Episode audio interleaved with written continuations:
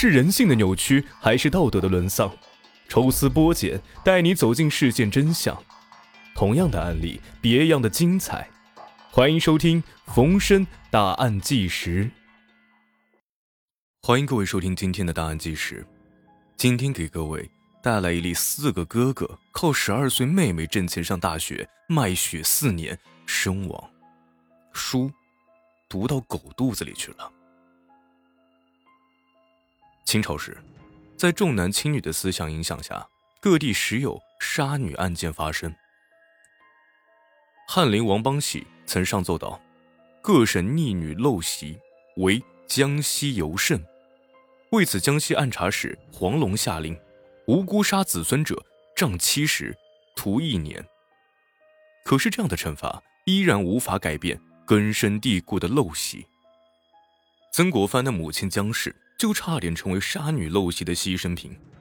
江氏家族原是江西人，迁移至湖南后，整个家族依然遵从着一个祖训：九代喜女。九代喜女是一种民间的风水陋俗，即将连续九代投胎女儿杀死，将会护佑家族中的男丁兴旺。这样的做法，无异于谋杀。投胎女儿有什么过错？刚出生就成为牺牲品。曾国藩的母亲曾是江氏家族第六代投胎女儿，她刚刚出生后，父亲江佩林曾将其抛下床，企图将婴儿冻死。然而历经了一夜，江氏安然无恙。江佩林见状，要拿石头把她砸死，可是，在搬石头的时候不小心砸到了脚，一时之间疼痛难忍，江佩林当场醒悟，石头砸脚。尚且如此之疼，何况将亲生女儿活活砸死？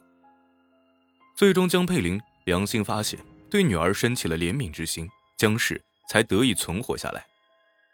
如今，清朝早已灭亡多年，但重男轻女的思想依然存在，众多女孩生活在虐待、羞辱、侵害、剥削之中。网剧《欢乐颂》曾火爆网络，樊胜美的角色更是让人心疼不已。很多在城市打拼的女孩。会在樊胜美的身上找到自己的影子。这些女孩要面对家庭无节制的索取，被逼成了男人口中的伏地魔。面对这样的悲剧，我们不禁要问：这究竟是养女儿还是养奴隶？山东嘉祥县曾发生一起春玲案，这个案件轰动了各大媒体。一个十二岁的女孩供养四个哥哥读大学，最终卖血。四年身亡。媒体们将该案当成感人事件大做文章，一再夸赞女孩懂事，还极力描述了哥哥们对这个妹妹的感激和怀念。这个可怜的女孩死后得到了全村的称赞，还被破格葬入了祖坟。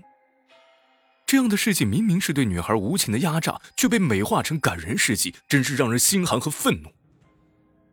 即使家庭再困难。堂堂四个成年男人，却要依靠一个十几岁的女孩卖血读书，难道他们就不羞愧吗？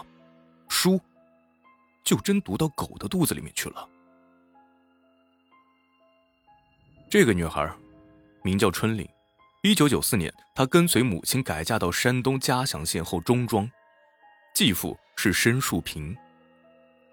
申树平有四个儿子，大儿子在西安上大学，其余的三个儿子则在县城中学就读。算上申春玲，五个孩子要读书花钱，对于一个农村家庭来说，算是非常大的负担了。好在申树平有着一手高超的木工手艺，靠着去工地做工，生活呢过得也算不错。一九九五年，申树平干活的时候发生意外，从三层楼上失足坠落，自此瘫痪在床。家中顶梁柱倒了之后，没有了经济来源，母亲也抛下了春玲，狠心离开。当时的申树平瘫痪在床，他的父母也需要人照顾，再加上五个孩子念书花钱，整个家庭顿时陷入了困惑。最终，十二岁的春玲辍学了。春玲既要照顾三位老人，又要种地干活，还要供养四个哥哥上学。这样的负担对于一个成年人来说已经是足够重了，何况春玲还是一个未成年的女孩，种地。种棉花卖的那点钱根本不够家庭的花销。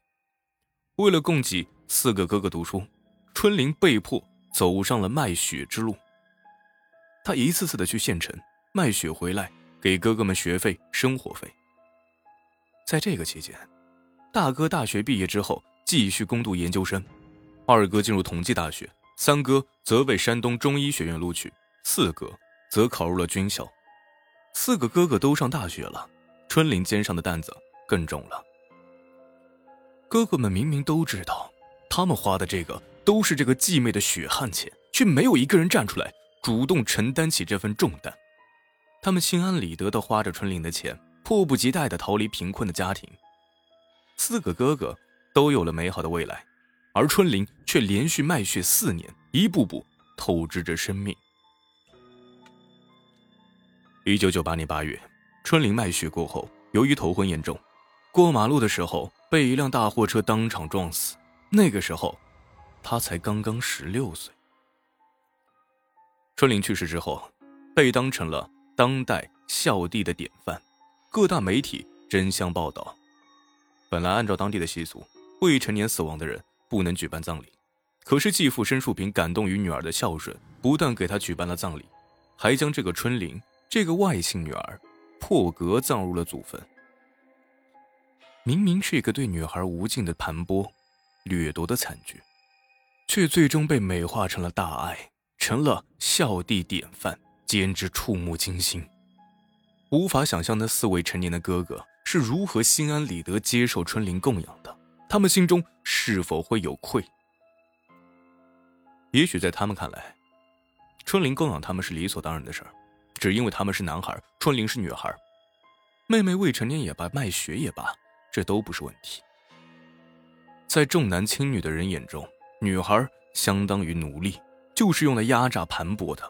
等到女孩结婚时，又会狮子大开口，索要高额彩礼，就像物品一样，将女儿卖一个高价。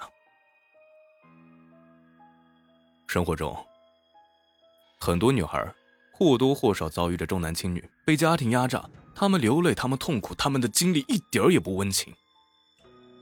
但她们。应当有追求幸福的权利，而不是被压榨和剥削。